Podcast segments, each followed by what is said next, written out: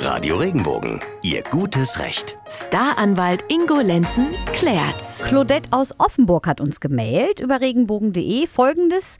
Unsere Firma wird mit einer anderen Firma zusammengeführt in ein neues Unternehmen. Wir machen uns jetzt natürlich alle Sorgen, wie es mit unseren Arbeitsverträgen aussieht, da wir alle eigentlich unbefristet angestellt sind. Sind die Arbeitgeber verpflichtet, uns dann in der neuen Firma auch unbefristet zu übernehmen? Ingo, kann man da irgendwas zu sagen? Also da kann die Claudette ganz beruhigt sein. Der neue Arbeitgeber muss natürlich die Arbeitsverträge so übernehmen, wie sie mit dem vorangegangenen Arbeitgeber abgeschlossen worden sind. Denn der kauft ja den anderen, also den alten Arbeitgeber auf mit allen Rechten und Pflichten.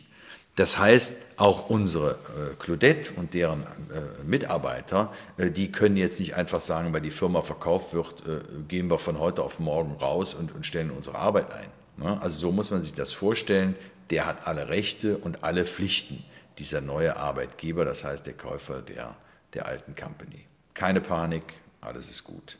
Wogegen man natürlich nicht gefeit ist, ist, dass der nachher dann im Rahmen von einer Rationalisierung irgendwelche Ideen umsetzen möchte. Aber das, das kann die Claudette, glaube ich, sicherlich selber viel besser beurteilen, ob man damit rechnen muss oder nicht. Dass der Personal eingespart wird. Der, so, ja. Mhm. Genau. Mhm.